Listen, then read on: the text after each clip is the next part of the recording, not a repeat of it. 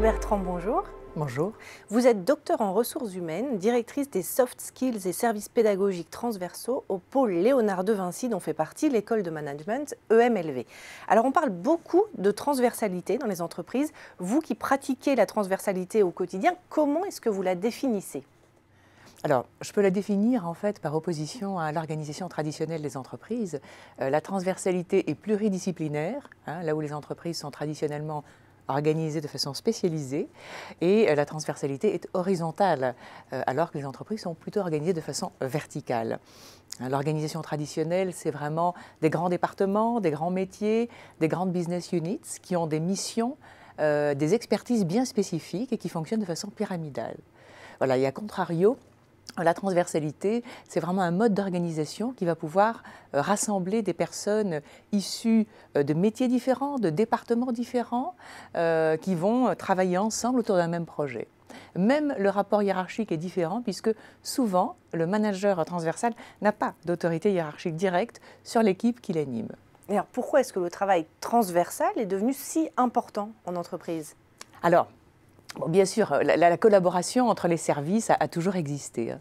Euh, c'est la base de l'entreprise. Mais aujourd'hui, c'est vrai qu'on appelle ça un petit peu différemment. On parle, on parle de transversalité, on parle de, de décloisonner les services, on parle de sortir des, silos, euh, on parle d'hybridation des compétences. Hein. Donc l'approche est différente.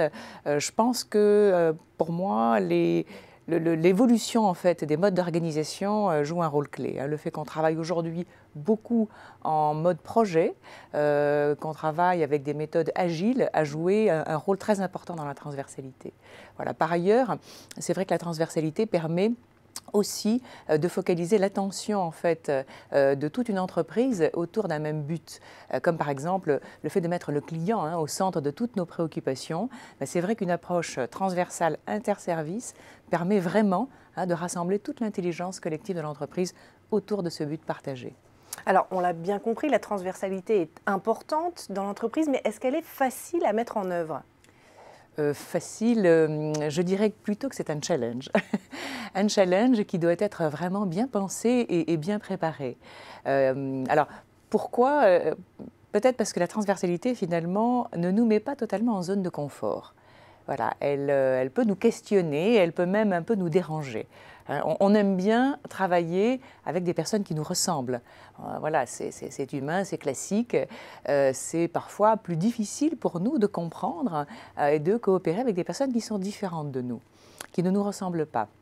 Or, c'est bien la spécificité justement du travail transversal, c'est que nous allons euh, partager un travail, une collaboration quotidienne avec des personnes qui viennent d'autres métiers, euh, qui ont suivi d'autres formations, qui n'ont pas les mêmes cadres de référence que nous, hein, qui pratiquent euh, des méthodes différentes vraiment, et il va falloir voilà, se, confronter, partager et réussir quand même à communiquer. Donc, effectivement, c'est un beau, un beau challenge.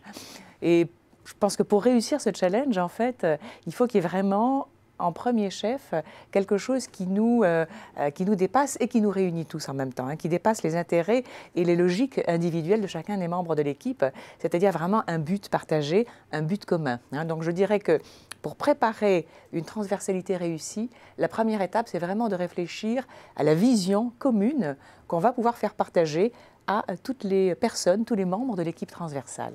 Alors nous sommes tous différents, il faut un objectif commun, mais est-ce que ça suffit?